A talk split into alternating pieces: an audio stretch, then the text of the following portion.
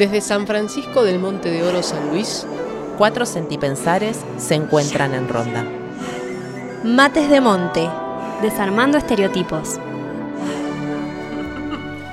Bueno, primero lo primero. Sí. Hola.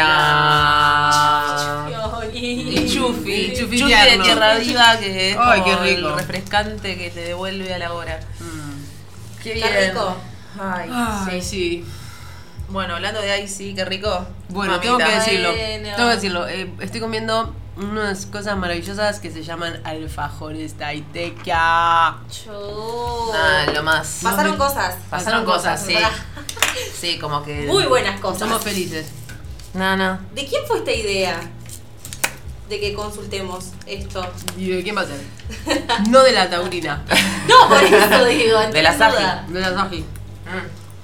Mm. No, boluda, como. Es increíble. Claro, Bueno, bueno, le, pongo en contexto a las personas. Surgió Dale, una idea de decir, che, y si pedimos eh, que Taitequia, los mejores alfajores artesanales de Norte Puntano, nos auspicie eh, y nos dé un par de alfajores para estos hermosos mates de monte. obvio. Mates y taitequia. ¿Qué más se puede pedir en la vida? Y charlar. Y charlar. Ya está. Y, y fue muy hermoso porque se, se, se concretó. Se concretó. Sí, está acá. Estamos comiendo alfajores de dulce de leche y crocante. Muy bueno. Mm, No. Y bueno, para voy a confesar algo. Con Lulu nos compramos uno eh, para el camino. Yo de te vi mousse. la mano, yo te vi la mano. Primero que vi la foto, que estaba el de mousse en la foto. ¿Viste? Yo sabía. Sabíamos que ibas a. Primero, y después bajaste de la camioneta con un papel en la mano y yo dije, ¿esta se comieron los dos alfajores de Taitequia No. o qué? No. Y después, ahora sí, Mirá, un montón de No, el tema es que cuando vas a el regalo cerradito. Cerradito, sí. Para que no haya conflicto. No, no, no hay conflictos, no. Compramos aparte porque, bueno, nos gusta mucho y. Llegamos ahí y bueno, hay un olor a chocolate. Mal. Era como entrar a Charlie la fábrica de chocolates, como. Me ¿Cómo no te como- haces comer otro alfajor más, boludo? Claro. Me como la mesa de esta casa porque tiene chocolate. Y lo intentó. El chocolate pasó por aquí. No. Mo- Son muy buenos, son muy buenos.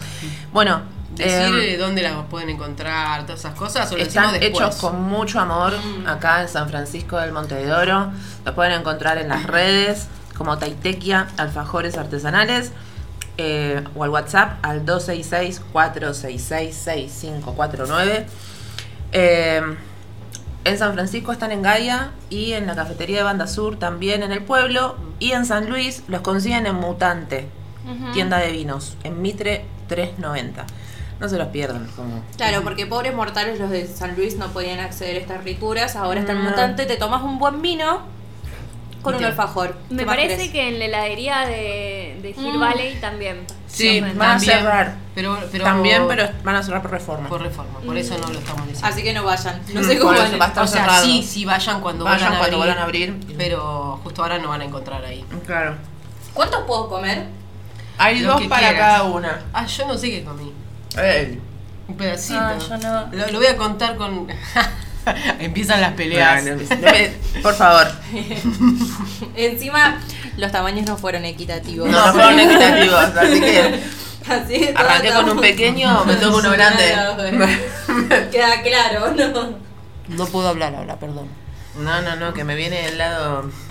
Bueno, vamos, conta- vamos contándole a las personas cómo hemos estado. ¿Cómo han estado? Yo no voy a empezar, porque voy a mandarme un taitequi ahora. Bueno, yo no puedo hablar. ¿Qué, qué justificación, ¿no? Como, como te dije que no puedo hablar. Vicky también puede hablar, mira, no tiene No nada en la tiene boca. nada. Tengo un taitequí en la mano. Cuenta como te dije en la mano. Yo igual mm, bastante como siempre, qué sé. eh, metiéndolo al estudio. Ahí va. Cuesta, pero pero metiéndole. Sí. Bien. Yo te hice un festejo, nada más que la gente no lo vio porque no tenemos Instagram. Pero está muy difícil, muy difícil sentarse. Yo también estoy- empecé. Si querés nos ahondamos ahí. Igual nunca nos va bien con eso, de No. juntarnos. Nunca es un buen momento. igual, eh, esta vez capaz que puede funcionar porque como es piano, pero vos te Mm. tenés que bancar que... eh, No, el piano no me molesta. Como la otra vez, tocando las 80 veces la misma canción para grabarla. No, eso está bien. Eso está bien. Lo que me molesta es cuando hablan de un tema que quizás me quiero enganchar, aunque sea un tema que no me interesa. Pero siempre quizás es más interesante que estar poniendo mucho la cabeza ahí. en la lectura, entonces me engancho. Pero piano no. A mí igual es como bastante molesto el piano. Ah.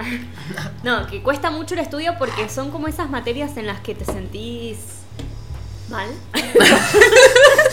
Con vos misma. como, no sé, te- que te hace sentir que no podés y que te cuesta y que no servís para eso y como es muy frustrante. Entonces, por eso lo siento re, re un orgullo decir, me estoy sentando a, a afrontar, sentirme horrible tocando esto. Eh, y nada, y pensaba como qué, qué pena que, que a veces la facultad haga padecer algunas cosas, porque la verdad es que me. Posta que a mí me encantaría poder tocar bien el piano, pero en este momento solo lo estoy padeciendo. Claro. Para mí va a ser, tiene que ser una temática la facultad en algún momento. Eh. Sí. Porque nosotros le hemos secado la mente a usted.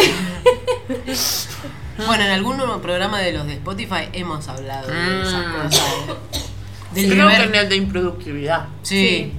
El Hablamos deber. un. Las cosas que terminan siendo por deber y Mm. que se pierde el placer de hacerlas, que las empezás haciendo porque te gustan y terminan siendo como, no, esto lo odio. Eh, claro. Y el Capri que no puede parar nunca. Que vimos el caso de las chicas de No te dejo nada. No, cuando vos estabas estudiando astrología. Claro, que estas personas que no pueden parar algo, aunque se dan cuenta, ah, ya esta carrera no me gusta, pero bueno, no la puedo dejar y siguen seis años más. Claro. No. ¿Qué No, pasa? me muero, boludo.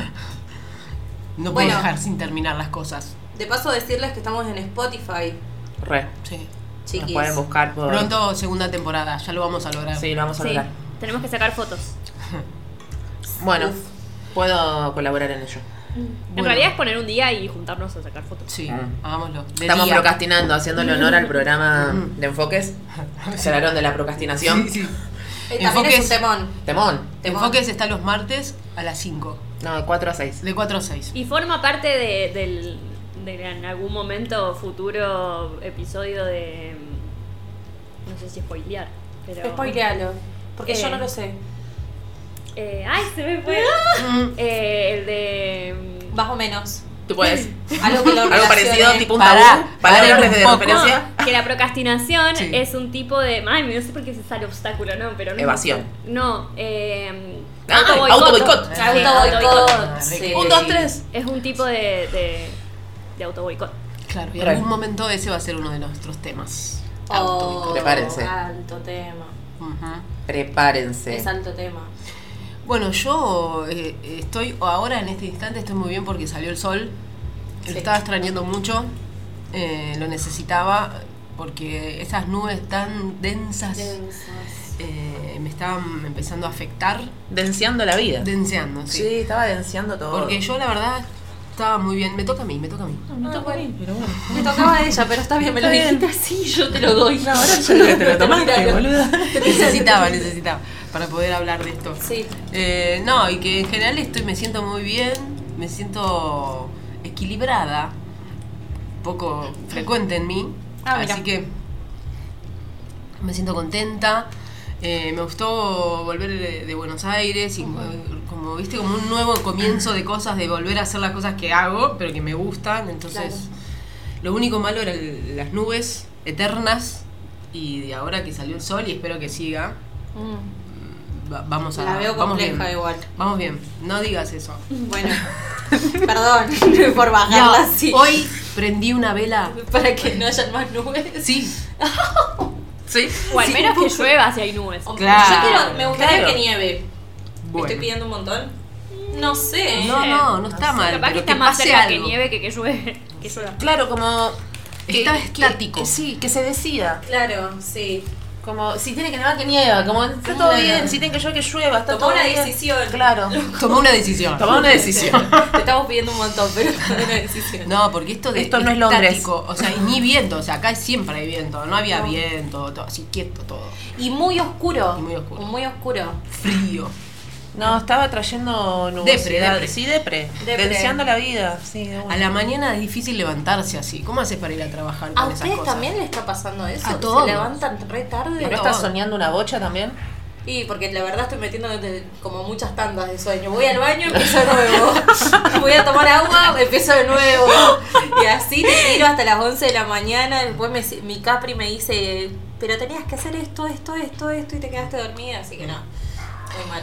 Sí, porque parece que hay una ola de sueños. Todo el mundo está soñando Un cosas. montón, re delirante. Delirantes. Yo bueno. estuve soñando, pero no sé si delirantes cosas.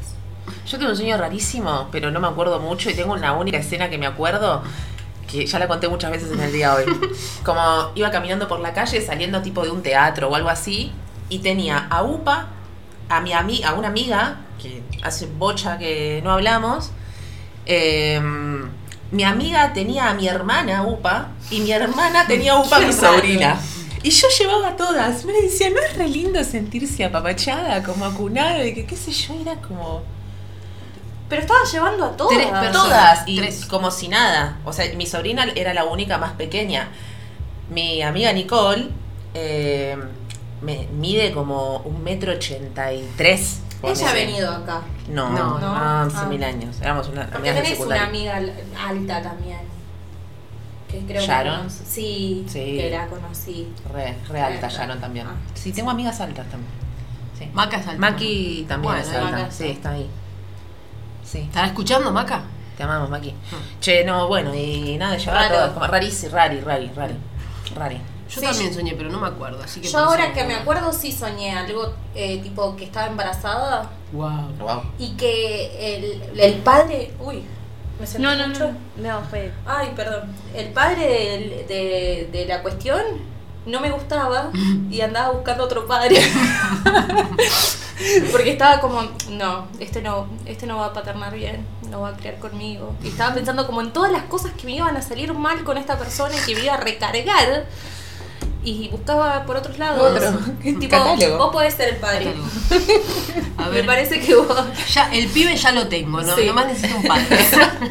ando en búsqueda, buscá en el grupo de, compra- de Compraventas.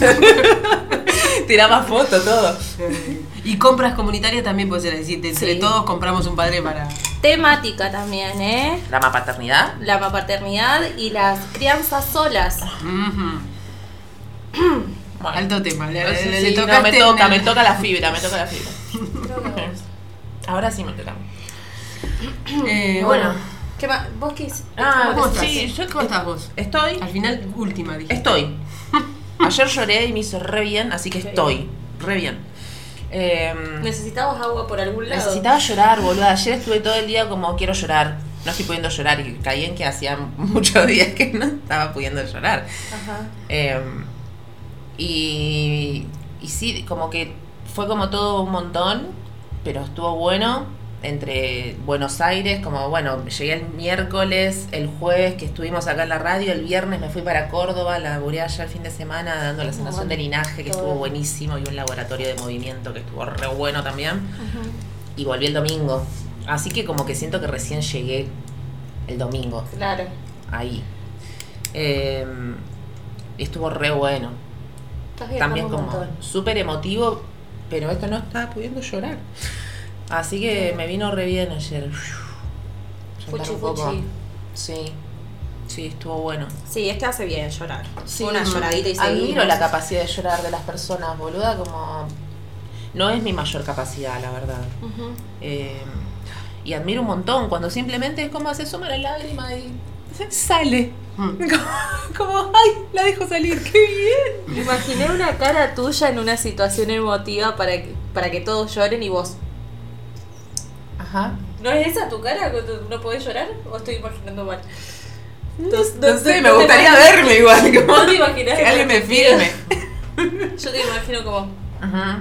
Yo tengo una foto de ustedes dos, que vos llorabas. ¡Ay, sí! Es ¡Qué hermosa! Sí. ¿En que vos estabas en, en- cuando estábamos en Agua Clara, en la maca paraguaya, mm, empezaste a llorar y ella te abrazó así y estaban las dos y, y vos tenías cara llorando un montón. Sí, sí, sí, muy hermosa. Poco frecuente en público. Pero, sí, bueno. En público, bueno, éramos nosotras, ¿no? Pero Sí. ya más de una persona me Es un montón. Es un montón. Sí. Bien. Ay, sí, es admirable. Cos- cosas. eh, hay que llorar. También es, es- de- puede ser tema de programa. ¿Qué pasa con las emociones? mí- La lloración, la represión de las, de las aguas, podemos. Eso. Sí. Me pasa que a veces siento que lloro mucho.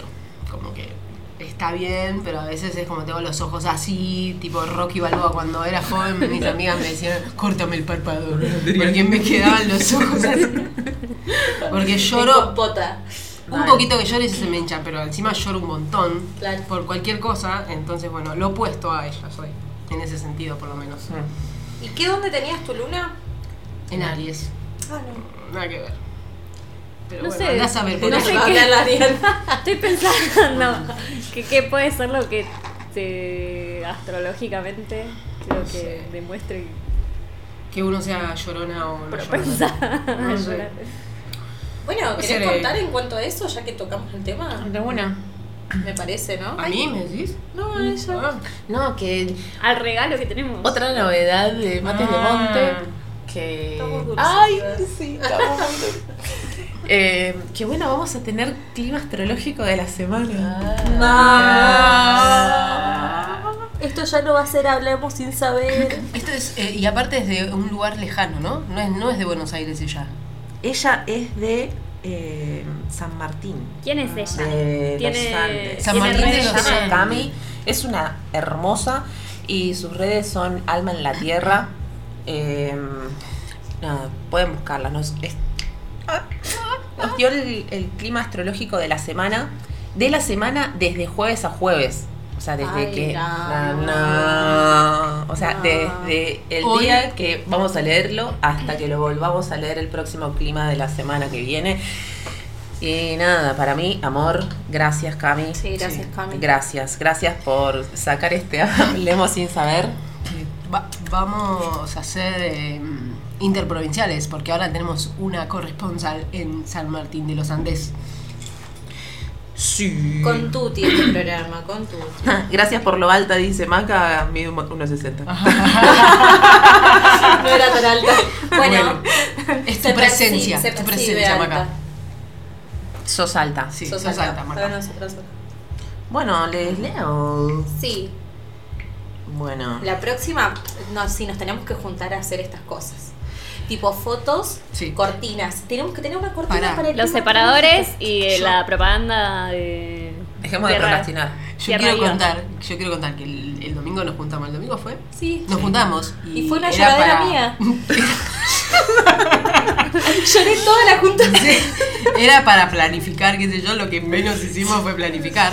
Pero No. bueno, está muy bien porque es- hacía falta. Es nuestro ejercicio Sí. para estimularnos. Es Sí. como, ¿vieron unos memes de, bueno, no sé si son memes, de Instagram que, que dicen el evil tal cosa, que es como lo opuesto?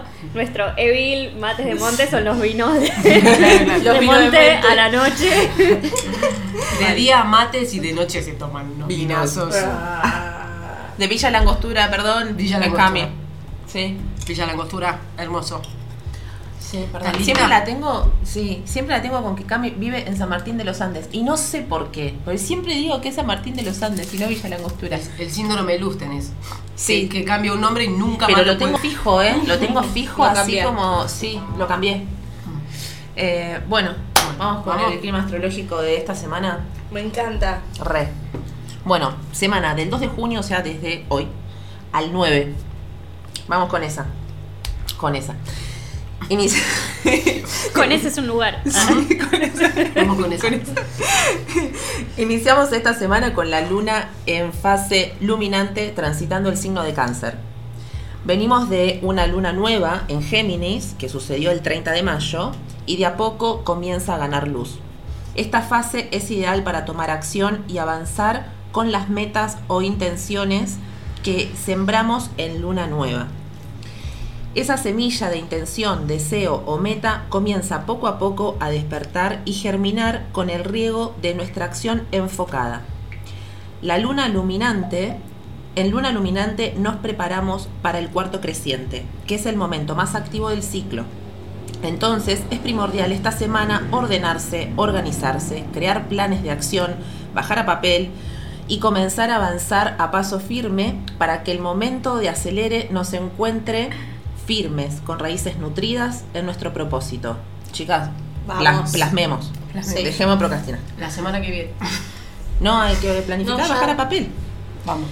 Fase propicia para los tratamientos de nutrición del cuerpo, la piel y el cabello. También para tratamientos reconstituyentes, de reparación y fortificación. Nos podemos juntar, Sí. hacemos eso, planificamos y nos hacemos tratamiento Eso de dijimos. Me repinta. Ya la... Ah, es Lo re. Qué Ay, flash. estamos re bien. Qué Estamos, bien, estamos cinco. conectadas. Y estuve haciendo el plan de Dory, el camino de Dory. Vamos. Vamos. Eso. No, Sí, muy bien. sí. Después ampliamos. Sí, sí, sí. Sí. La luna, transitando el signo de cáncer, nos pone en un mood hogareño. Queremos rodearnos de nuestros afectos o quedarnos en la comodidad del hogar. Nos orientamos hacia la nutrición, la protección y hacia lo conocido. Es un buen momento para reunirse con familia y amigos y nutrir vínculos que alimentan el corazón. No es buen momento para tratar temas delicados o algo dramáticos. Todos andan más sensibles y no todos saben cómo manejarlo. Nuestro satélite madre, la lunita, pasará al signo de Leo mañana, viernes, donde se quedará todo el fin de semana. Ingresará a Virgo el día lunes y el martes tendremos el cuarto creciente en este signo, en Virgo, que nos enfatiza ese orden y concreción que comenzamos a amasar en la fase iluminante. Estos días, del viernes al martes, son ideales para el corte de cabello, si queremos que crezca abundante y saludable. El fin de semana tendremos ganas de salir, mostrarnos, expresarnos, socializar y brillar con la luna en el signo de Leo.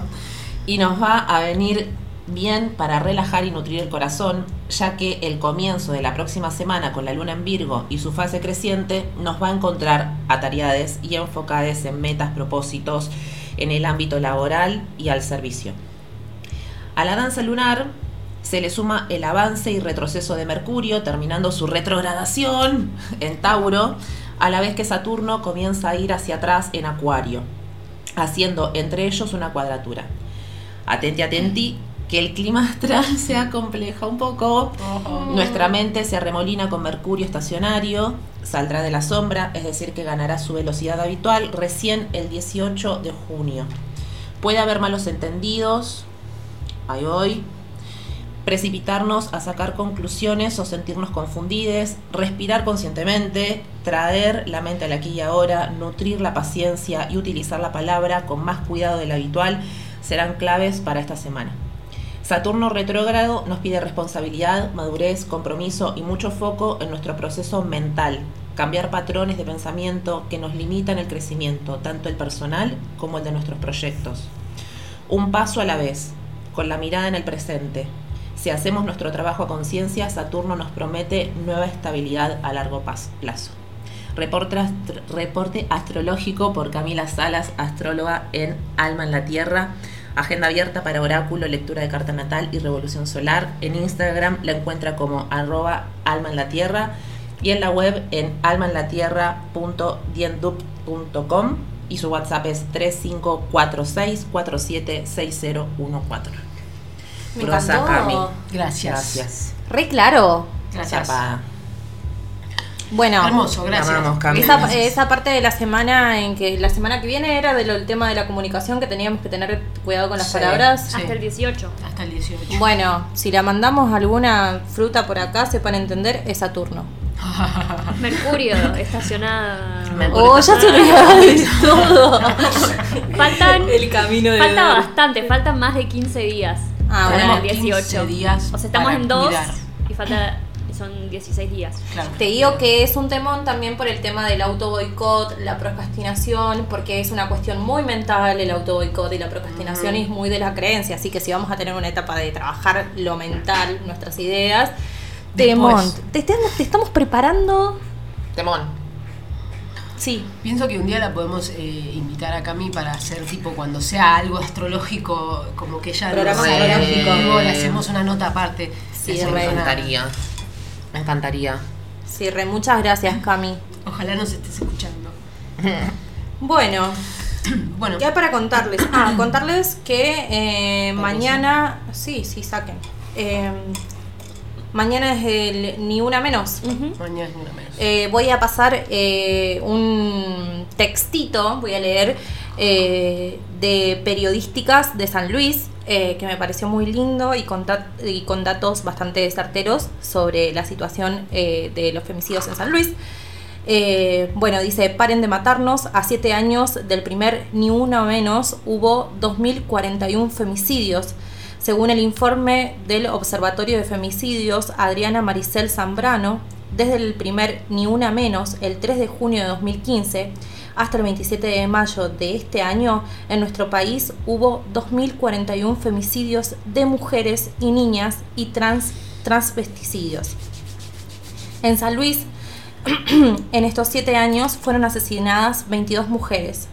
Otro dato que se desprende del informe es la cantidad de hijos e hijas que se quedaron sin madre. 2.361. Un 64% de ellos menores de edad. Los femicidas eran en su gran mayoría parejas o exparejas de las víctimas.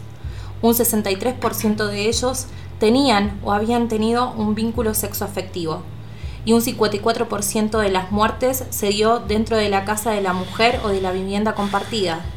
Es decir, para las mujeres hoy el lugar más peligroso es la propia casa. Los números reflejan la urgencia de un cambio social estructural. El machismo persiste en las relaciones de pareja, en donde las violencias son moneda corriente por parte de los varones para sostener vínculos posesivos. La tasa de femicidios más alta cada 100.000 habitantes las tienen las provincias de Salta con un 8,98%, Santiago del Estero con un 8,24% y Jujuy con un 8,02%. San Luis tiene una tasa de 5,9% y la más baja de la lista es la ciudad autónoma de Buenos Aires con el 2,39%. Paren de matarnos. Violencia de género, basta 3M, justicia.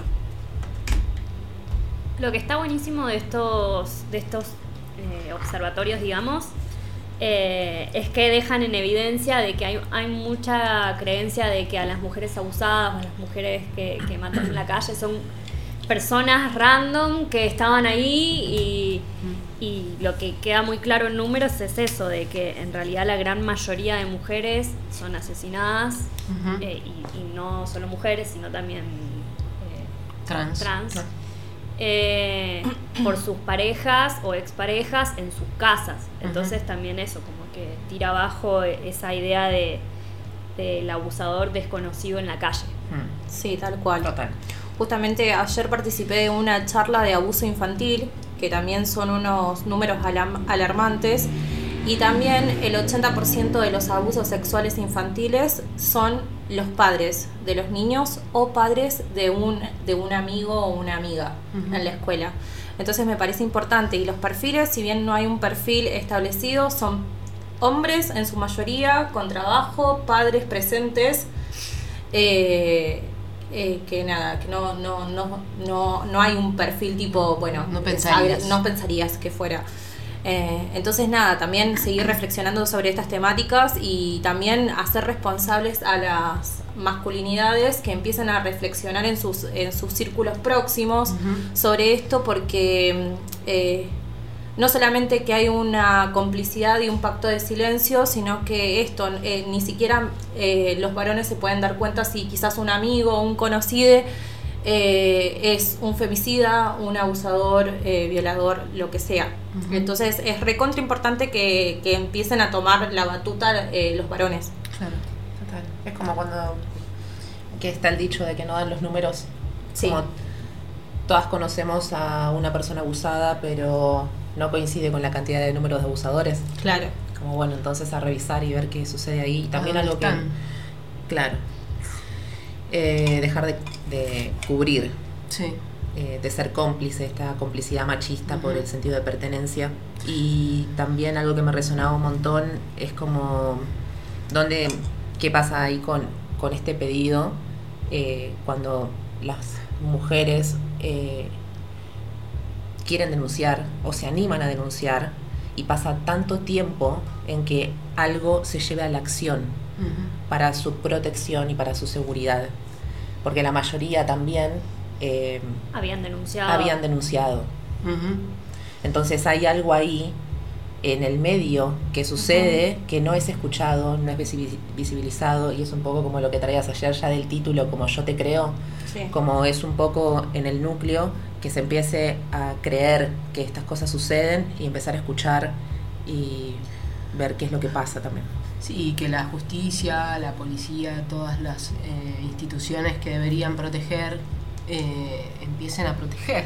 Como Sí, que- que- justamente. Que, sea desde un lugar eh, más eh, humano, ¿no? Porque en general es muy. y también muy machista, entonces no se escucha lo que, lo que la mujer tiene para decir. Ah, te habrá parecido, no, no me pareció, es. Pero bueno, hasta que no la matan, no, uh, no nos dimos cuenta. Sí, y me parece muy importante lo que decís, es que los números están datando que ya no se puede hablar de cuestiones privadas. Esto es una temática del ámbito público, estatal, y se tiene que tomar como tal. Es, es una muerte de femicidio cada 34 horas, creo. Es un montón. O sea, po- podemos incluso pensar que en este mismo momento eh, podrían estar en algún lugar de, de la Tierra matando a una mujer. Es muy probable. Entonces, eh, también invitar a esto de que, de que si es una temática pública, eh, ya no puede existir más el tema de que el, el vecino nota algo raro y no dice nada, porque nada, porque son cuestiones de la puerta para adentro, eso no existe más. Sí. O sea, hay que informarnos, hay que reflexionar, hay que investigar sobre lo que sucede porque realmente es una, un problema que, que ya eh, tiene... Todo. to- sí, eh, es decir, o sea, eh, no- las mujeres creo y, y, y también las disidencias eh, hemos expresado de muchas maneras el hostigamiento que implica estar en este sistema que está dominado y creado por varones heterosexuales, cis, machistas. Entonces, bueno, necesitamos un mejor mundo, esta es una parte. Sí, pensaba en esto de los varones, ¿no? Que hay muchos varones que les pasa que, están en ámbitos con otros varones y que empiezan a, decir cosas, seguramente no van a decir, ah, yo maté a tal, pero dicen muchas cosas en relación a eso, como a esta mina, no se hablan entre ellos. Y lo que le pasa en general a los varones eh, que no van por ese lado es que en realidad se alejan.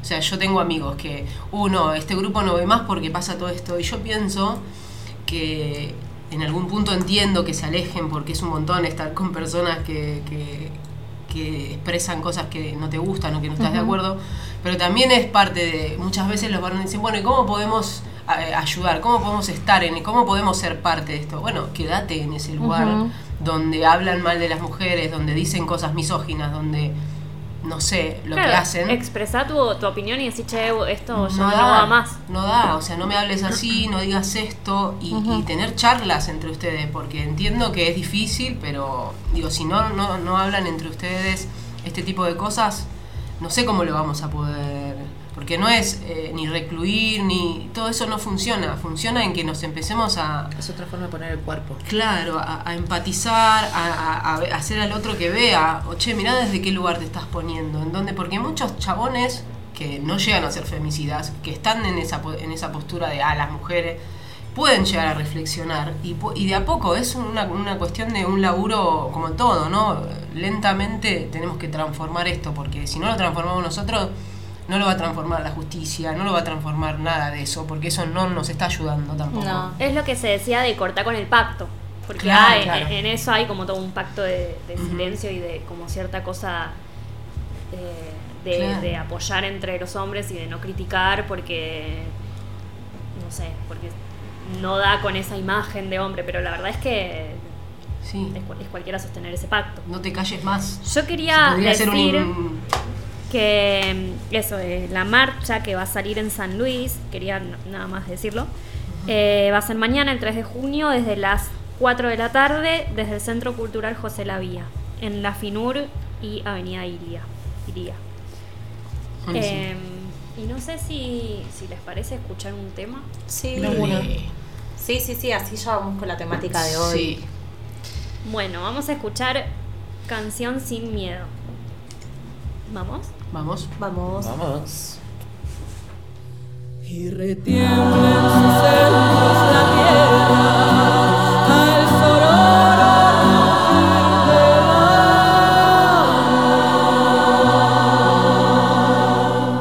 Desde San Francisco del Monte de Oro, San Luis, cuatro centipensares se encuentran en ronda. Mates de Monte, desarmando estereotipos.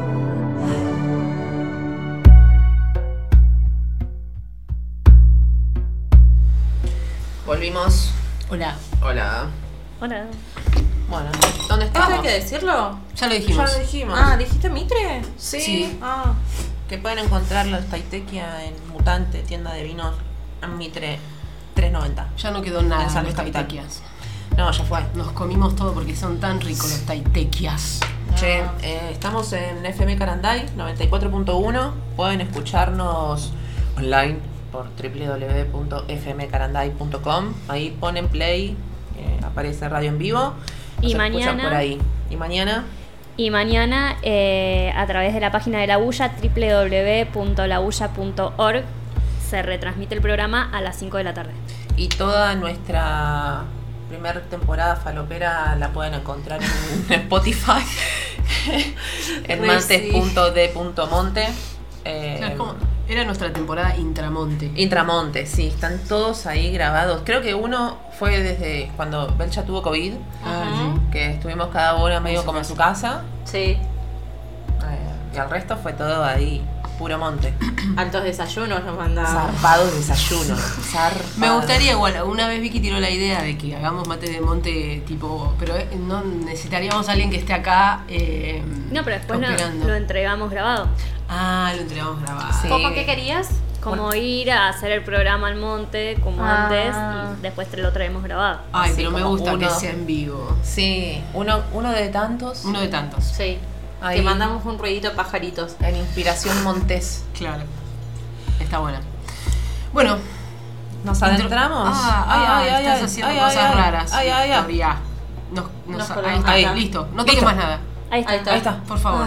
No, Ahí va. Me salió madre, ¿viste? Me salió Victoria. Oh, Eh, no me. No, no se Algo escucha. está pasando. Sí, ¿Por sí. qué? Ahí, no, creo que acá tocaste. Sí. En este. sí, porque acá Sí, se escucha bien. sí. Antes Ah, se bueno, escuchaba de un lado, pero ahora, ahora se escucha de los dos. Genial. Esto, eh, pero ya no está más Mer- Mercurio retrógrado. ¿Por qué nos está pasando todo esto? ¿Está? Sí, dice que 15 días más iba a sentir Dios mío. energéticamente. Esto no, esto no.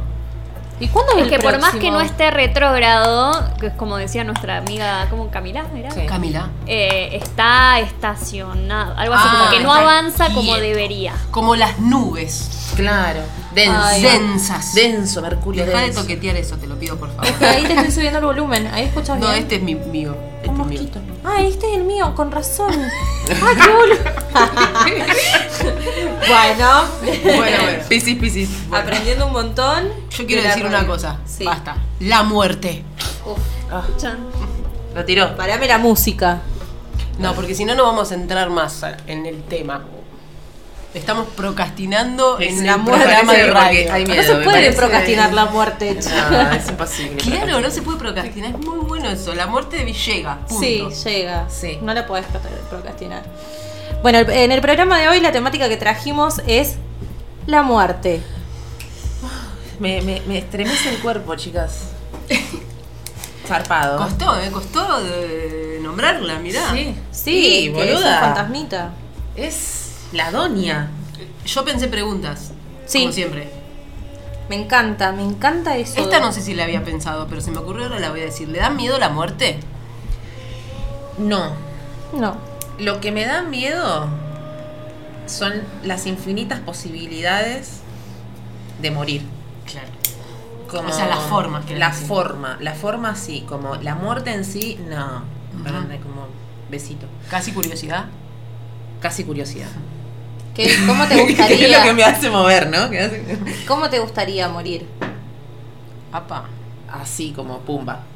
Tipo, Nada de agónico, ni largo, ni esas Durmiendo. cosas como. al No, parecer pumba. Darío Barassi, eh, como mi abuelo, se durmió y, se, y ya está, se murió.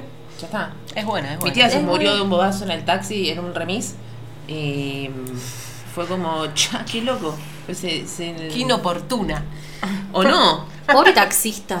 Mal, Sí, boluda, porque la preso. llevó. Sí, tuvo. Fue, fue- Claro, porque muy las- dudoso. Son como las 48 horas de, de, de- de drama para hacer un corto. Porque Claro. es. No, no, no, me imagino de la todo. cabeza de ese chabón. Mal, boluda. Decí, decí lo loco porque el chabón entró al hospital con mi tía muerta en, en la parte de atrás y eh, se había ido a poner un holter en el corazón. Entonces, claro, ya lo tenía puesto, entonces se supo, o sea, cuando se murió. Por eso. Digamos que eso igual un poco el chabón lo, salvó. Obvio. Pero Claro. claramente él se salvó, pero, Pero igual- claramente ven- vendés el siempre auto después. no sé, exorcizás el auto es mínimo. Mal. Mm. Sí, no. Andás a ver cómo. Imagínate que tenía una mala semana el chabón. Y le iba mal, estaba Mercurio retrógrado, no sé qué. Y de pronto se le muere alguien en el No, auto. es o sea, para película. Es de peli, boluda, es de Es- peli. Yo Es- creo que igual si te está yendo todo como el orto y alguien se muere, es como esos cachetazos Es que te dicen, ah, está, Total. hay que encaminarse. Total. Claro, ese fue el final de la desgracia. Tipo, ya está, más que Es esto. es como una historia para relatos eh, salvajes, Relatos ¿era? salvajes. Porque Claro. después la historia continúa. Obvio, ¿no? Sí. Dios. Pero Más muertes. Sí, más muertes. resucitadas. eh, es, es largo. Bueno, no sé si es largo, pero podríamos hacer un programa entero de las 48 horas de, del flash familiar ahí. Ah, es que está la silla. Eh, pasa que igual la palabra muerte es fea. Sí. Y pensaba qué que, no sé, ¿Qué? como que suena feo muerte. Para mí muerte. Es, es cul- es La más muerte. cultural. Sí, No puede sé, ser. Para mí la muerte no es. Las otras veces estaba pensando una palabra más fea que muerte, que tenga que ver con la muerte, mórbido. Claro. Ah, Sí. se da una cosa ahí de Pero parece otra cosa, no muerte. Parece como. algo podrido. Sí. Sí. O como peligroso, no sé. Entre O sea, como palabra no, no me parece como... No. ¿No te parece no, fea Pienso, muerte? diarrea es peor. no sé, hay palabras que son como... Yo creo que eso va muy subjetivo. ¿eh? Diarrea. Sí, es que hay palabras que son como... Bueno, tampoco era para No que. Dije, no, diarrea, por ejemplo, a mí no me hace nada.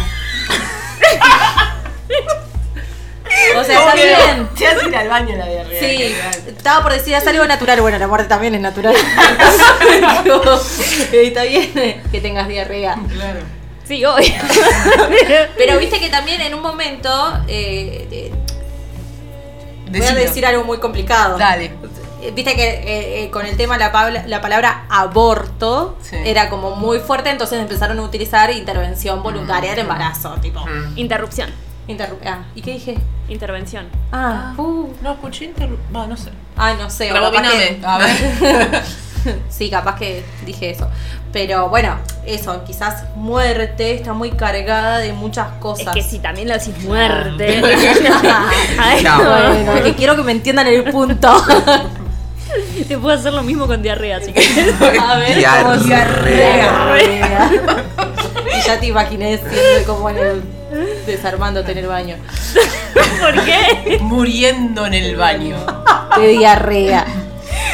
Eh, Muy, produ- muy productivo, muy didáctico el programa. Laburaba con una doctora que eh, hacía como cosas de ambulancia, eh, guardias, Sí. y, y fue a buscar un chabón, súper hacinamiento, ¿no? En, en, una, en uno de los barrios de alrededor de, de casa del familiar. Eh, nada, el chabón había muerto de sus propios pedos, chicas.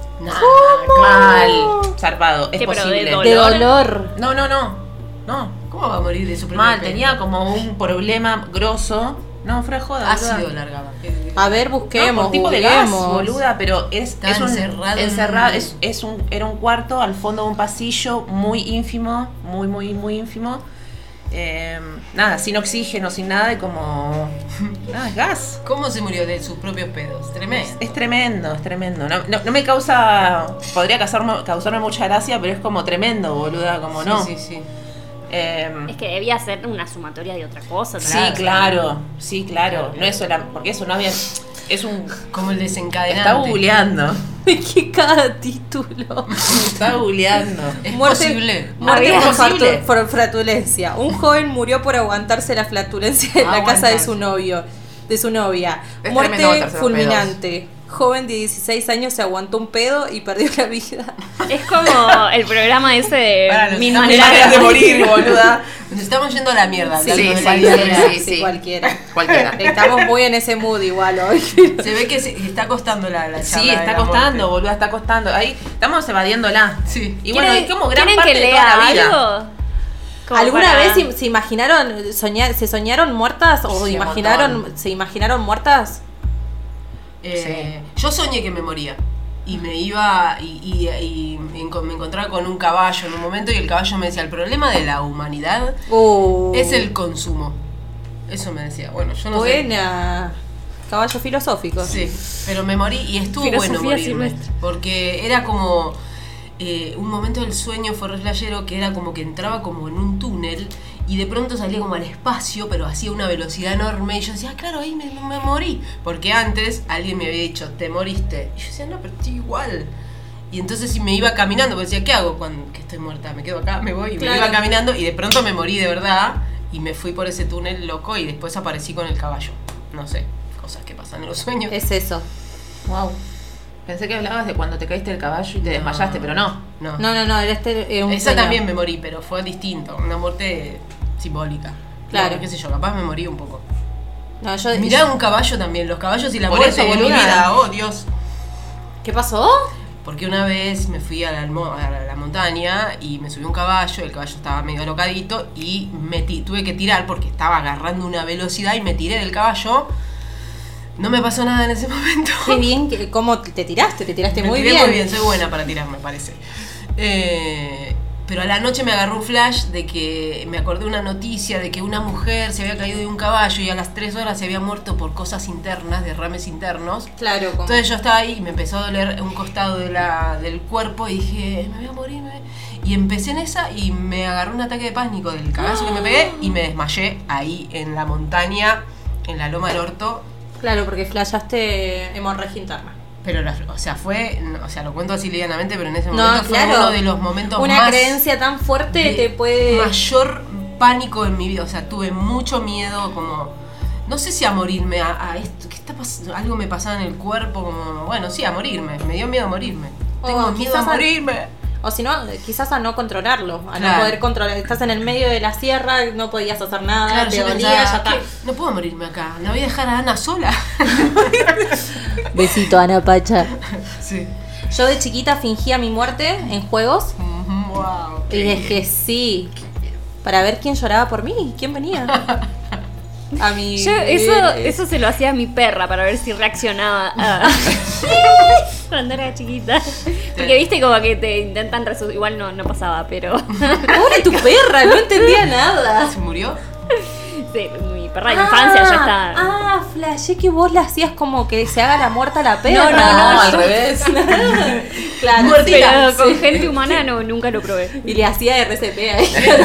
Hay, hay una peli de Violeta Parra que eh, es muy buena. Hay unas escenas que ella de pronto va caminando así, se tira como que se hace la muerta para que la gente la venga a ver. Y, y en un momento, no sé, en un país de, de Europa, lo hace, se tira en el medio de la calle y todo el mundo va y de pronto se levanta y se va caminando, tipo, la. Es muy buena peli esa, la recomiendo.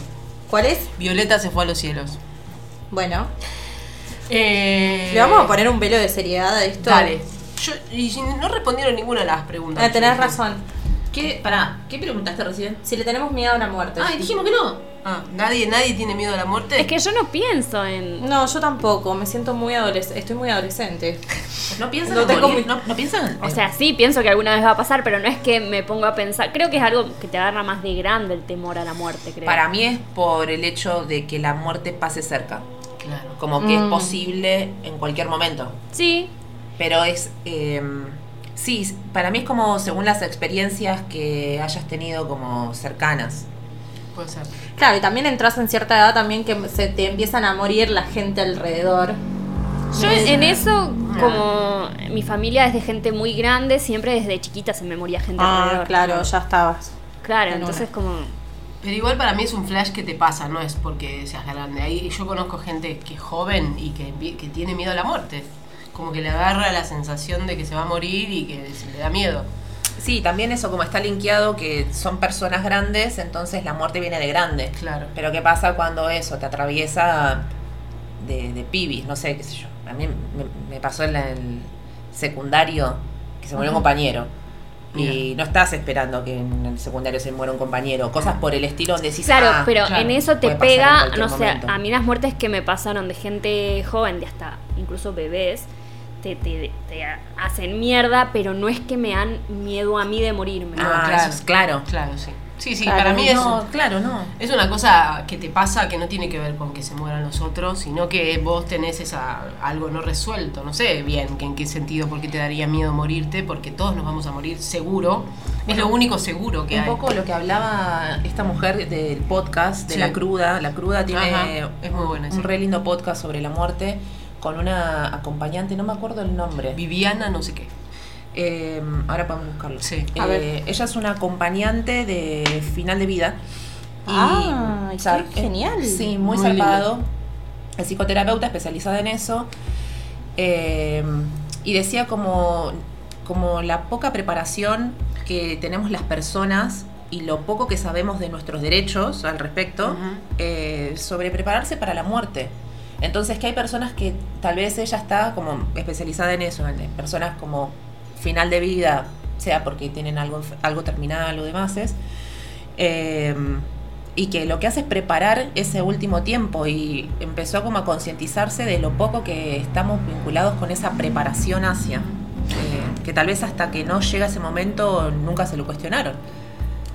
Sí, como que ella contaba eh, eh, que está re bueno eso que decía, como que hay muchos derechos eh, relacionados con nuestra propia muerte que no los conocemos. Por ejemplo, decía, uno puede decidir que no te hagan ninguna intervención, incluso sin dar ninguna explicación, eh, como cosas que muy técnicas que no las sabemos y que a la hora de que tenés una enfermedad o que, o que para que no te mantengan con vida, eh, que podés recurrir o que no querés que tu familiar esté en una situación así y que a veces no la sabes y te sometes a cosas que no están buenas y como que ella equiparaba un poco eh, el derecho a morir como uno quiere con, con el aborto también, como algo de esa misma lucha pensaba que, que teníamos que, que encarar en el sentido de las leyes que nos protejan y que, que nos hagan morir como queremos. En, en las cuestiones más, si te morís de pronto no hay ninguna, nada que decir, che, quiero morirme, ya te, te moriste. Pero, pero está muy bueno, me parecía como muy interesante Claro, ese tema. lo que acá dice es que Argentina aprobó eh, la ley que se llama muerte digna, que permitirá a los pacientes con enfermedades terminales o a sus familiares a negarse a recibir un tratamiento para permanecer con vida en caso de que su condición sea irreversible. ¿Pero de qué año es eso? Es viejo. Sí, 2015. Porque ella dice que eso es como que vos lo que podés pedir ahí es que, que, te apa- que no sigan los aparatos. Claro. Entonces, que, que es una forma, pero que no es la forma esta de, bueno, la eutanasia, No es la eutanasia. o... Claro. eh, eso es otra cosa y que no está aprobada acá en Argentina. Claro. Ay, Ahora nos pusimos seria. Sí. Como me resuena un montón como, como el derecho a poder morir respetuosamente, como Sí. llenos de intervenciones, ¿no? Igual, bueno, siempre el parto como un portal de vida o muerte también, Sí, como claro, las, las infinitas intervenciones innecesarias por el simple hecho de mantener días. Sí. Mm. Como algo de Cuánto la... apego al, a- al cuerpo. Sí, aparte que porque hay todo un negocio en, en eso. Obvio. Todo- Te mantengo cuatro días, te cobro una fortuna por y mantenerte también cuatro días. y te- te mantengo así eh, eh, desde que nacemos o sea porque hay un montón de que incluso medicamentos o cosas que lo que hacen es el tema de alargar la decrepitud para mantener siempre humanos eh, productivos digamos Claro. Eh, porque en realidad si nosotros estaríamos como estamos sin ningún tipo de intervención eh, médica igual estamos yo estoy hablando sin saber eh Ujú. aclaro Hablando sin saber. se puede googlear, se puede refutar. Me, me acordé que también tenemos números de teléfono por si quieren mandar un mensaje y decirnos si saben algo más al respecto. O si las quieren redes. Sí. opinar también. O si También, quieren opinar. quieren compartir algo. Eh, que nada, que no tenemos muchos. eh, O sea, nuestra especie no es una especie que vive hasta los 80 años. ¿Cómo que no? No, o sea, con los medicamentos, las vacunas y todo, alargan el La periodo de de, vida. Claro. Porque si no ver. Si no tenemos un, un periodo de vida, ponele 40 años. Dale. Habría que Sí. ver. Estás diciendo cosas que. No, no, no, obviamente. No estoy de acuerdo. No, estoy no, de no, no, no, no. Yo esto lo he visto en documentales. No tengo ninguna base científica al respecto, por eso digo, hablo saber. No, para mí siento que, que- que estaría bueno saber cómo es una persona que, que vive sin intervenciones, sin medicamentos. Yo no, hace mucho que no tomo medicamentos y cosas. Ujú. Podría ser alguien en algún momento que ah, no, no voy a empezar a, a tomar medicamentos cuando sea grande. Prefiero morirme. Claro. Pero tal vez no me muera, como que es algo que no está ahora pudiéndose comprobar. Para mí es al revés. Ajá, contame. Hablemos sin saber. Sí. Para mí es al revés. Como estas personas, como hay casos, por ejemplo, no sé, un viejo de 100 años que vive la- ahí como en la Ujú. sierra, Sí. que nunca pisó un hospital, que no sé, siempre se curó con sus hierbas, yuyos, Claro, su propia eso. medicina, y vivió 100 años, lo internan un día en el hospital por una gripe y se cagó muriendo. Y porque todos los virus del mundo tienen. Y la, la super intervención. Entonces, Es que, claro- en realidad, ¿cuánto se alarga la expectativa de vida? ¿O desde dónde se alarga la Ah, expectativa claro. de vida? La expectativa de vida para el citadino, la expectativa de vida para el, el consumo, la expectativa de vida para la producción, la expectativa de vida para qué, o desde dónde, si tenemos también este punto de referencia. Sí, de una. ¿Viviríamos 120 años? Yo creo Para que mí también depende como de, de las genéticas de las personas Un también. montón. Sí. Sí, claro. Sí, que tiene que ver también con los estilos de vida, porque no solamente es genético por un tema de paso de células, eh, sino también que nos vamos criando en diferentes tipos de ambiente, Mm. Que es lo que influye o no, Sí. qué sé yo, desde la polución hasta la alimentación, como todo. Al final es un tema que preocupa la muerte. Una cosa La es que mujer- preocupe y una cosa es que dé miedo. Sí, sí, sí. No, sí. a mí también me pasa eso de que en realidad no es que me, me da miedo la muerte, no me gustaría morir de una forma dolorosa, Fea. no me gustaría estar enferma en los años antes, o sea, si, estoy enferma me quiero morir, no Claro. quiero estar enferma. Enferma en el sentido no de no poder valerme por mis propios medios. Sí, perder la autonomía. Claro, como que eso no lo quiero. La pérdida de autonomía para mí es un gran límite. Sí. Como ahí... Yo prefiero Eutanasia. Claro. Sí, no, no. Sí. Para mí eutanasia, es como para mí es es que ese es para mí es un gran límite. Sí, Creo sí. que cada quien puede tenerlo como Sí, o el dolor podría ser, porque quizás tenés, tenés autonomía, pero estás sintiendo dolor No, prolongado claro. mucho tiempo. claro. Eso tampoco. Eh, como no sé si está bueno sentir No, tanto no. dolor. La, mu- la persona esta que dicen de la Sí. cruda es Viviana Vilesker. Bill Esker. Dice, la única certeza que tenemos desde que nacemos es que en algún momento nos vamos a morir. Sí, todos nos vamos a morir. Darío Z decía, una gran liberación que tuve es hacerme acordar todas las semanas que me iba a morir. tal Sí. cual. Me sirvió un montón escuchar a Darío en eso y fue como, ah, me voy a reanimar a vivir porque Claro, Bueno, es muy liberador. Yo también escuché un poquito de Darío el otro día Ah. y decía una cosa muy graciosa que es que en realidad, viste, uno dice, bueno, eh, me acercó. Sí. Eh, como que él dice, bueno, uno no, no es consciente de que, de que está muerto. O sea, cuando vos decís, me estoy por morir, pero cuando te morís, chau. O sea, porque si seguís pensando que, que te estás por morir, es que estás vivo. Entonces, cuando te morís, en realidad ya no pensás más, ya no estás consciente de que te moriste. sabemos que no pensamos más después de la ¿Quién muerte. dijo? Darío. De hecho, algo que, algo que es muy lindo de pensar, eh, que no sé si es real, es también hablemos sin saber, es algo que escuché por ahí. y lo traigo. Contaron que que se lo comenté a una amiga que hace poco su papá se murió y todo su último tiempo de vida fue horrible, fue como él diciendo, gritando de dolor, diciendo que se quería morir y como eso, el tenerlo ahí tremendo. hasta que suceda. Y algo que, eso se lo comenté ahí, es que eh, hay ciertos momentos de la vida donde tu cerebro manda como un shock así como de, de un montón de hormonas y cosas para que no duela.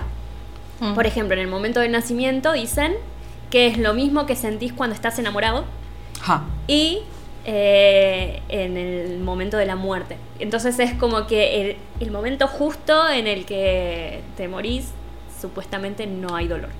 Claro. Dicen. no sé cómo lo comprobaron. Nadie ha vuelto de la muerte como para Wow. decirnos. Víctor, ¿cómo se llamaba? Víctor Sueiro. Bueno, ustedes son muy jóvenes. tal vez. No, no, sí. sí. No. Que soy lo apague la luz, que Sí, soy lo apague la luz. sí. ¿Qué cosa? No. Víctor Sueiro es un señor que supuestamente se murió y volvió. Ah, y volvió. Como mi papá. Y contó que pa- qué pasó. Sí, que fue un túnel, la luz, todo eso típico. Ah, de ahí viene la idea del túnel no, de la luz. claramente que de Víctor Sueiro no, él es Ah. uno más que confirma ese. Después tuvo un programa Sí. de, de un montón de experiencias así paranormales. Sí. Que decía, seguime, cacho, decía. eh, Porque iba con un camarógrafo, el chabón, haciendo notas y. y- seguime, cacho, seguime. Ah, Un personaje, un personaje. Un, todo un show, digamos. Sí, sí. Bueno, ¿quieren que vamos por un- eh, como para centrarnos por unas preguntas? Sí, o Vicky quería leer. Yo, yo quería preguntar algo también, Ajá. pero no, no, vos qué preguntas, qué No, iba a ir por las que vos me- nos mandaste. Si, creía, si creían en la vida después de la muerte que acabamos de. Claramente que sí. No, yo, yo por ahí lo que me, me gustaría saber qué es la muerte ¿Qué es la muerte? para cada uno de ustedes. Y también lo que me gustaría saber, ¿por qué decidimos este tema? No tengo idea. Ah, ella fue. Siempre soy la culpable. de Luciana. Eh, Yo dije otros temas. Para mí viene, viene, viene rondando muy cercana. Ajá. Y algo muy curioso, no sé si es curioso la palabra, sino como... Revelador. No, un, poder observar desde la observación que cada vez que la muerte pasa cerca, es una gran observación desde dónde estoy en la vida. ¿no? Ujú. Como, ¿dónde estás? ¿Qué estás haciendo? Eh, como que me vuelve el foco a la vida constantemente cuando la muerte pasa cerca. Y, y estuvo como desde muchos lugares rondando. Desde el acompañamiento, eh, desde aniversarios, eh, de fallecimientos, como estuvo muy cercana. Eh, entonces un poco desde ahí que me viene como la reflexión también, la reflexión y la acción, como me invitó a seleccionar un montón de cosas, como de- desde eso, desde dónde estoy parada, qué es lo que quiero continuar, qué no, qué es lo que quiero continuar con vida y qué es lo que esta muerte me trae de dejar morir. Eh, así que bueno, Es que por contradicción ponen valor. tal Claro. cual. por oposición, Claro, Ujú. por eh, oposición. Sí. sí. Yo no sé si les conté de que cuando decidí irme de Buenos Aires eh, fue por eso. Va, no sé si por eso, pero eh, es re igual. dale. Ay, abrió un tema que ahora la pone nerviosa. No, no me pone nerviosa, pero no sé si se los conté. De que yo trabajaba en un teatro y, y que una actriz que estábamos en ese fin de, o sea, de, fue de un día para otro, se suicidó. Wow. Posta. Y, y yo la había visto el día anterior y como que la había visto re bien. Y, y eso fue como esos cachetazos que decíamos de decir como, bueno, ¿qué onda tu vida? Vos de un día para otro podés no estar más, entonces, ¿estás feliz como estás ahora? ¿Qué estás haciendo ahora? Como... Mm. Y, y ahí como que a los meses ya me fui de Buenos Aires. Como- Claro, como que también te puso en ese lugar Ubicó. de ubicarte. sí. Sí, yo, yo pienso con esta pregunta también que dijo Luz, de qué es la muerte, recién eh, trato de pensar de que cuál es el significado que tiene para mí la muerte. Y en cuanto al suicidio, Mm. eh, pienso esto, ¿es posible estar viva sintiéndote que estás muerta Mm. y, y querer acabar con eso? Mm. Para mí es reposible. El tema es que no sea algo que, que estés viviendo y que no le puedas dar otra vuelta de rosca. Porque si quizás le puedes dar otra vuelta de rosca, eh, capaz que el suicidio es una decisión apresurada. Va, no sé. Pasa que, bueno, la las personas realmente que están con ideaciones suicidas tampoco es como que ya vienen transitando un montón de tiempo y no es que... eh, eh, La sal- otra salida no, es- no es ya, posible. ya No. te fijaron todas las salidas posibles y si llegan a eso es porque es la única. O, o no, o quizás se, hay de todos tipos de muertes, qué sé yo. Esta chica en realidad, eh, todos pensaban de que en realidad no, simplemente se le pasó de mano. Sin querer, se, se murió sin sin querer. No, o sea, había algo ahí, pero como que se pasó.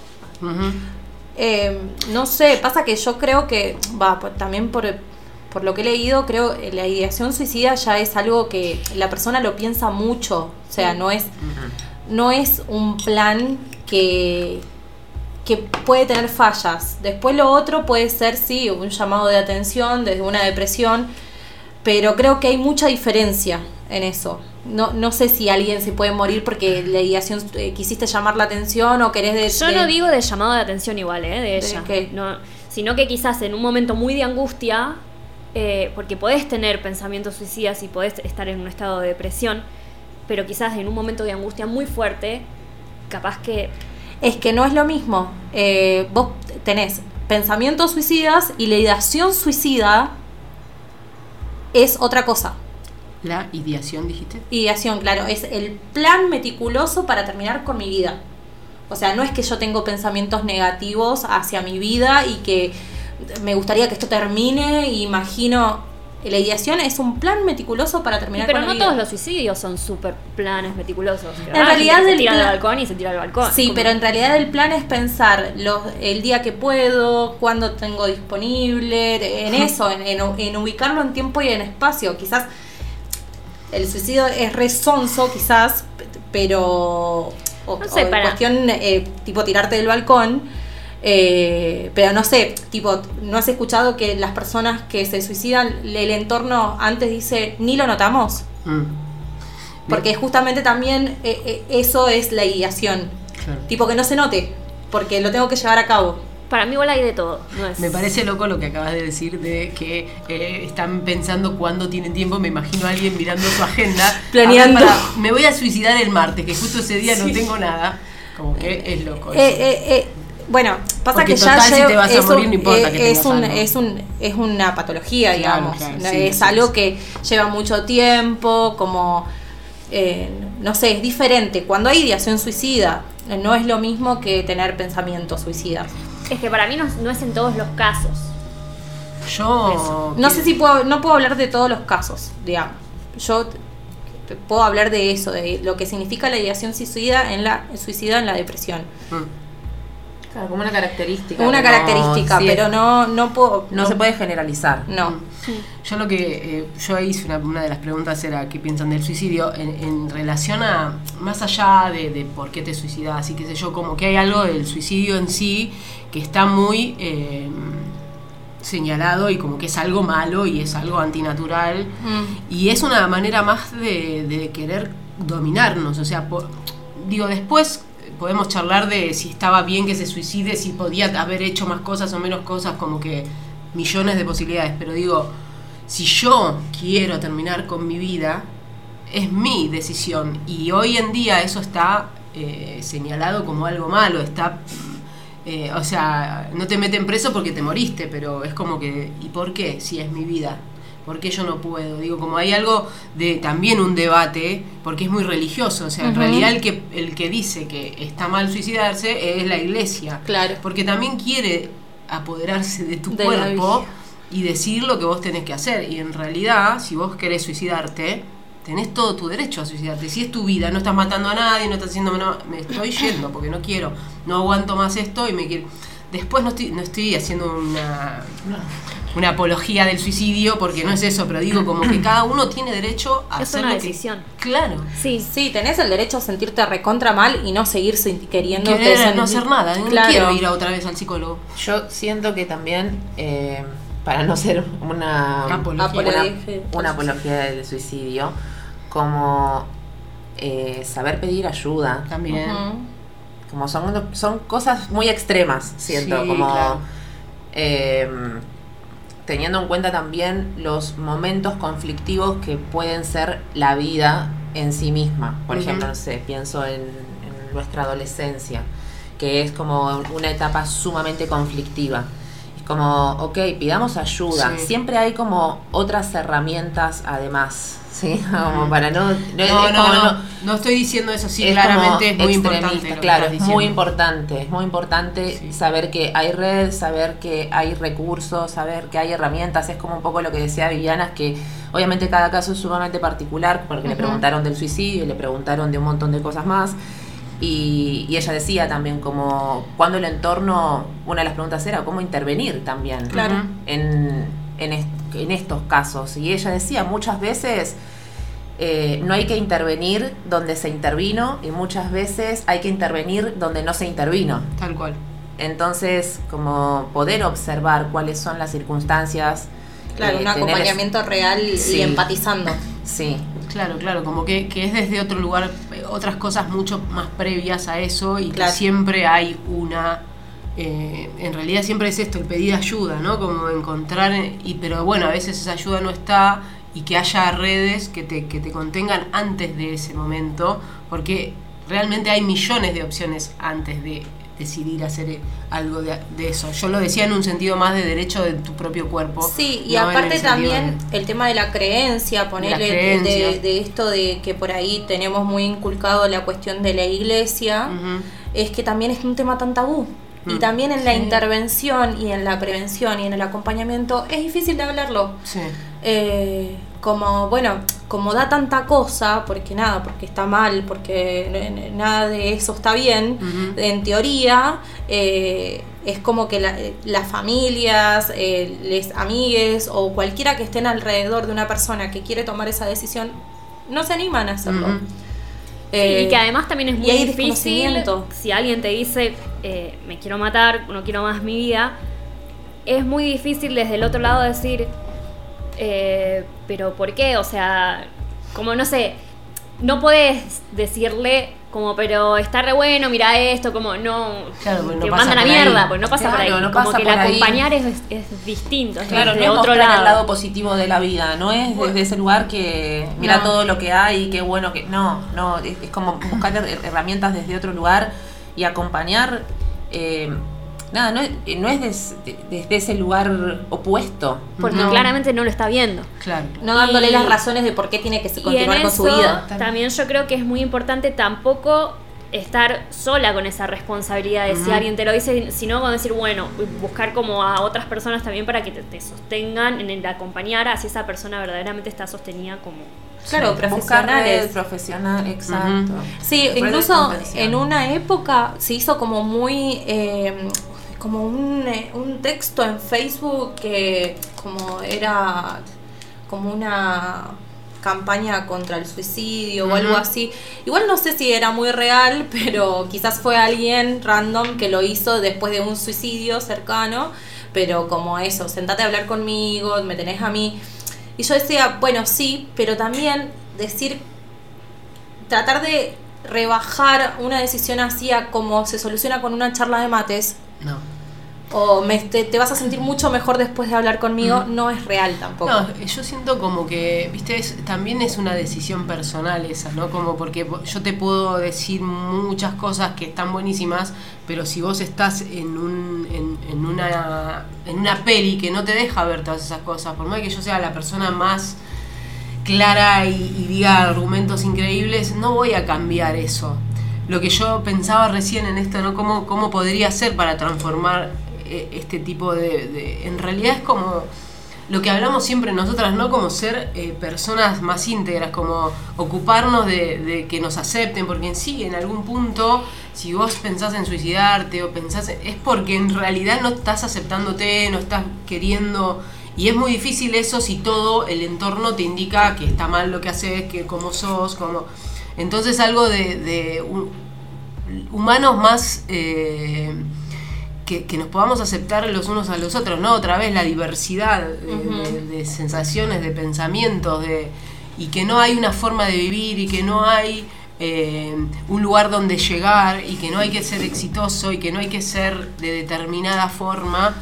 Eh, entonces eso hace, acepta, acepta la diversidad, acepta mi cuerpo como yo lo quiera, acepta que a veces me- soy triste, como a- aceptar, aceptar lo que somos. Entonces no llegás a ese nivel de presión eh, que te hace querer terminar, porque ¿por qué terminarías tu vida? Porque no das más. Sí. Me gustaría como, como nos quedan pocos minutos. Sí, no leímos hablar- nada. No, y hablar de algo que, de esto, la verdad es que, no sé, yo por lo menos eh, no puedo hablar del todo mucho. Sí. Eh, abordar algo que sí sabemos que es el lado simbólico de la muerte. Sí, Sí. ese era el que más me interesaba, pero bueno, Bien, se por fue. eso nos fuimos ahí como con un tema que realmente me gustaría tener más herramientas para, Sí, claro. para poder abordarlo. eh, porque me parece muy serio. Sí, muy serio. Y no significa que la muerte simbólica eh, o arquetípica no lo sea, sino más bien como... Delicado podría ser. Como desde la conciencia. Sí.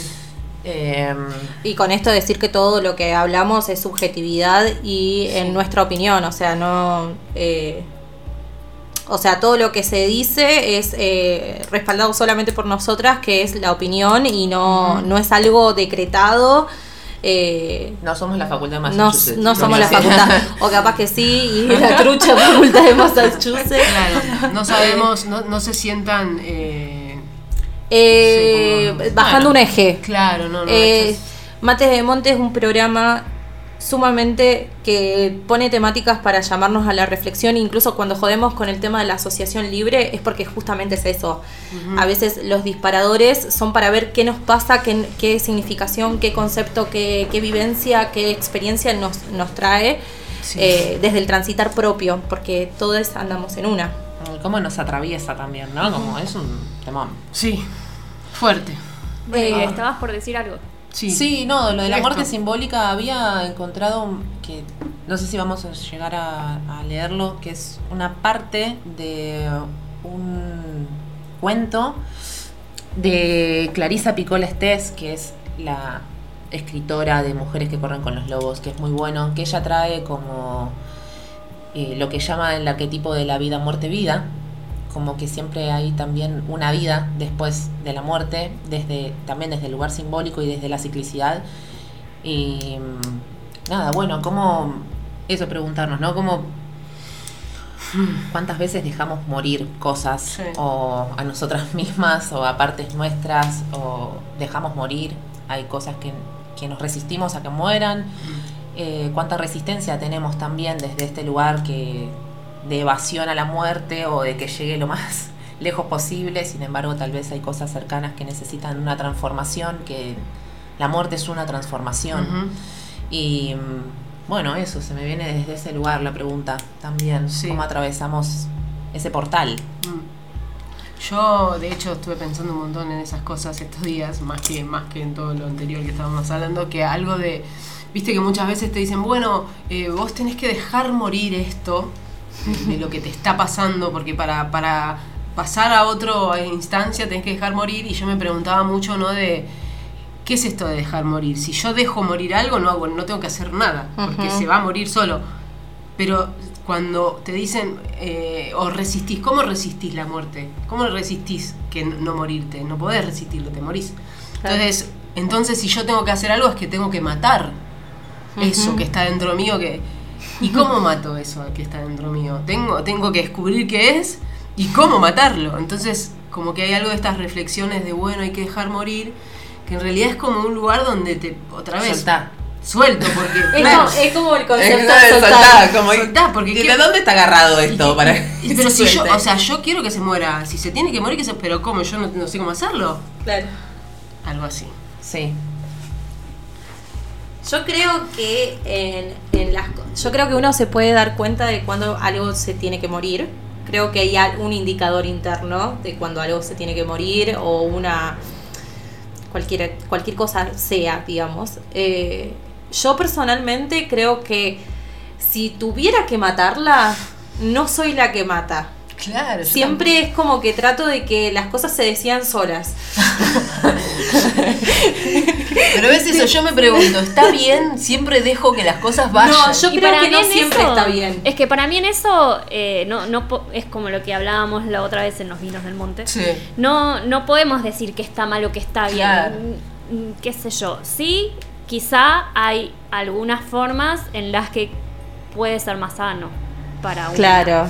Qué sé yo, si, si hay algo que tiene que morir y, y yo no voy a dejar que se muera o voy a o, o voy a intentar por la expectativa o por sostener algo que bueno para seguir y capaz que me termine destruyendo Eh, Es que es muy Estoy, difícil. estoy re de acuerdo con lo que decís, pero como que hay veces que es difícil eso, Eso. saber qué es lo ¿Qué que es? tengo que. Claro, porque, porque- yo tengo una idea de, bueno, dejo esto, este trabajo, ¿no? Esta relación.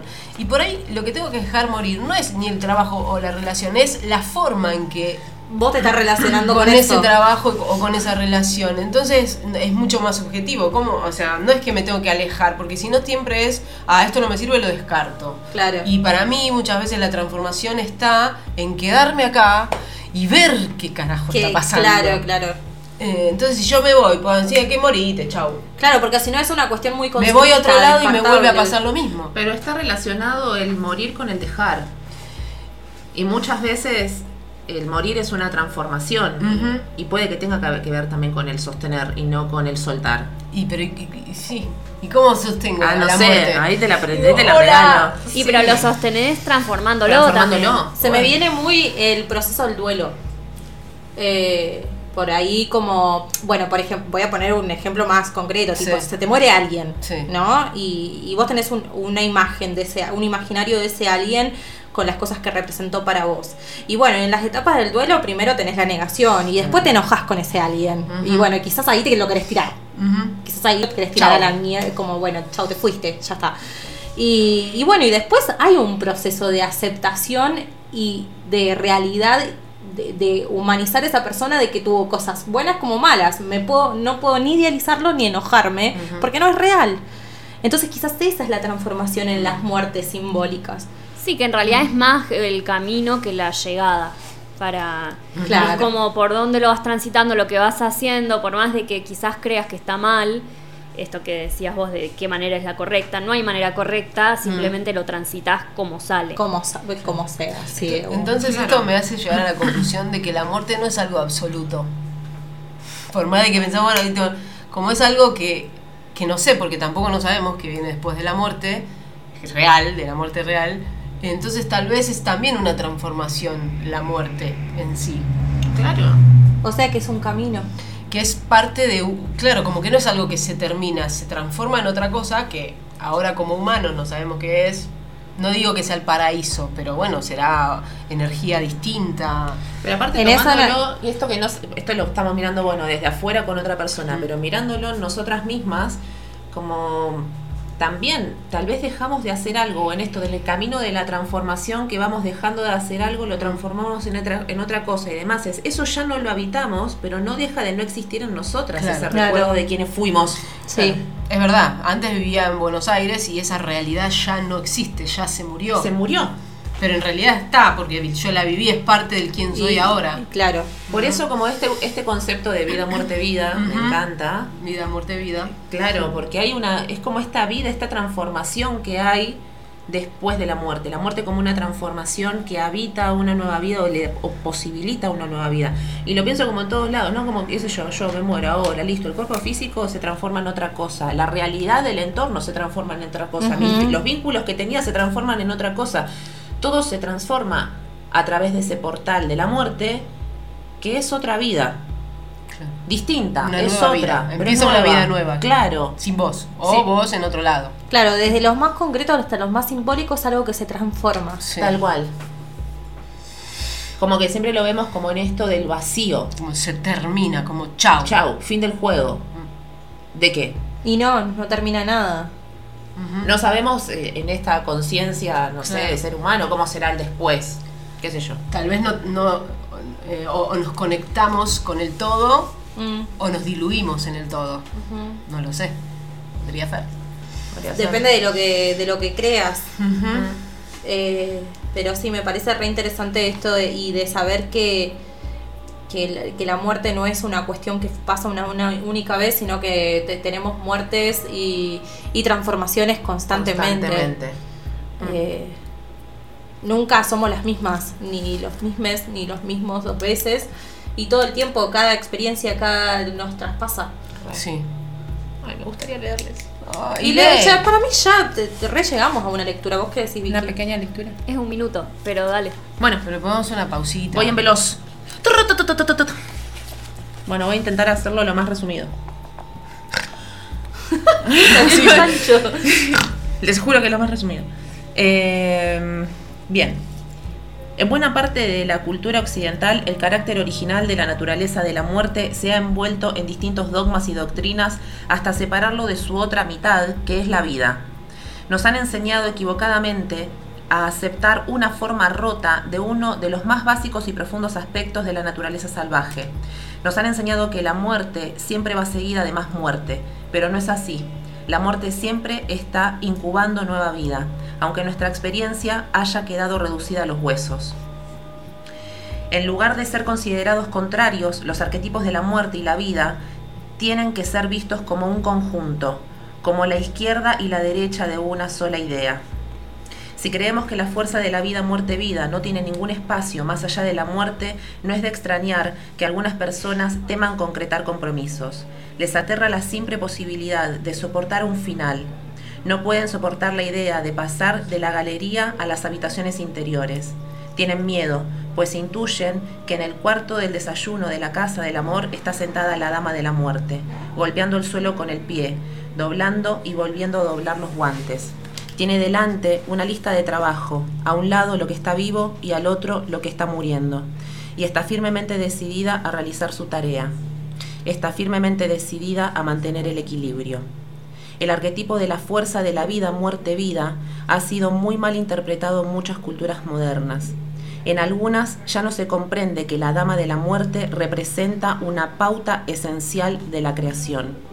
Gracias a sus amorosos cuidados, la vida se renueva. En muchas tradiciones populares, las figuras femeninas de la muerte son objetos de representaciones espectaculares. Lleva una guadaña y cosecha, a los que menos lo esperan, besa a sus víctimas y deja los cadáveres a sus espaldas o asfixia a la gente y después se pasa la noche lanzando gemidos de dolor.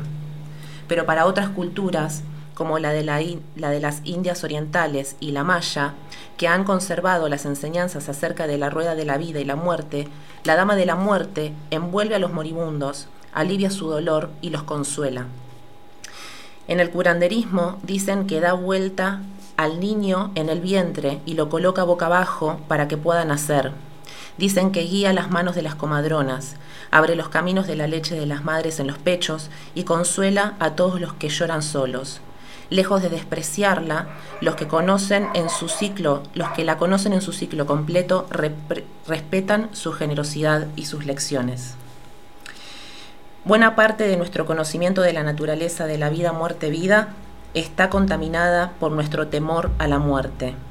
De ahí que nuestra capacidad de movernos al ritmo de los ciclos de esta naturaleza sea un tanto escasa. Fuerzas, estas fuerzas no nos hacen nada, no son ladrones que nos roban las cosas que más queremos. Esta naturaleza no es un conductor que atropella lo que más preciamos y se da la fuga. No, las fuerzas de la vida, muerte, vida forman parte de nuestra propia naturaleza. Forman parte de una autoridad interior que conoce los pasos de la danza de la vida y la muerte. Está integrada por los aspectos de nuestra personalidad que saben cuándo algo puede debe y tiene que nacer y cuándo tiene que morir. Es una maestra muy sabia siempre y cuando nosotros sepamos aprender su ritmo. Rosario Castellanos, la mística y poeta mexicana, escribe a propósito de la entrega a las fuerzas que gobiernan la vida y la muerte. Dadme la muerte que me falta. No sé. Eh, Muchas gracias.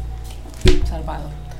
Se los recomiendo. Es de el libro Mujeres que corren con los lobos, capítulo 5, el cuento de la mujer esqueleto, que es tremendo.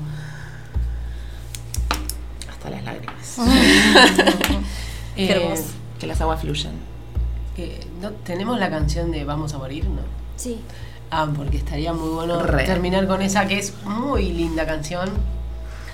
Bueno. Porque estamos. eh, En, es en tiempo. alta densidad. Sí, así nos despedimos con esa. ¿Estás de acuerdo? Sí. Buenísimo. Gracias. Gracias. Muchas gracias. Gracias. Daba por muchísimo más el tema, pero bueno. Sí. Sí. Gracias, gracias, gracias. Yo creo que esta segunda parte la acabamos de empezar, pero bueno, dale. Sí. tenemos que hacer eh, segunda versión. Bueno, hasta. O José, te pisamos los- las patitas con las 4 o 5 horas. Apa. Sí. José. Hasta el jueves que viene entonces. Hasta el que jueves. viene. Gracias. Mates de monte. Mates de monte. Desarmando estereotipos. Cuatro sentipensares se encuentran en Se ronda. encuentran en ronda.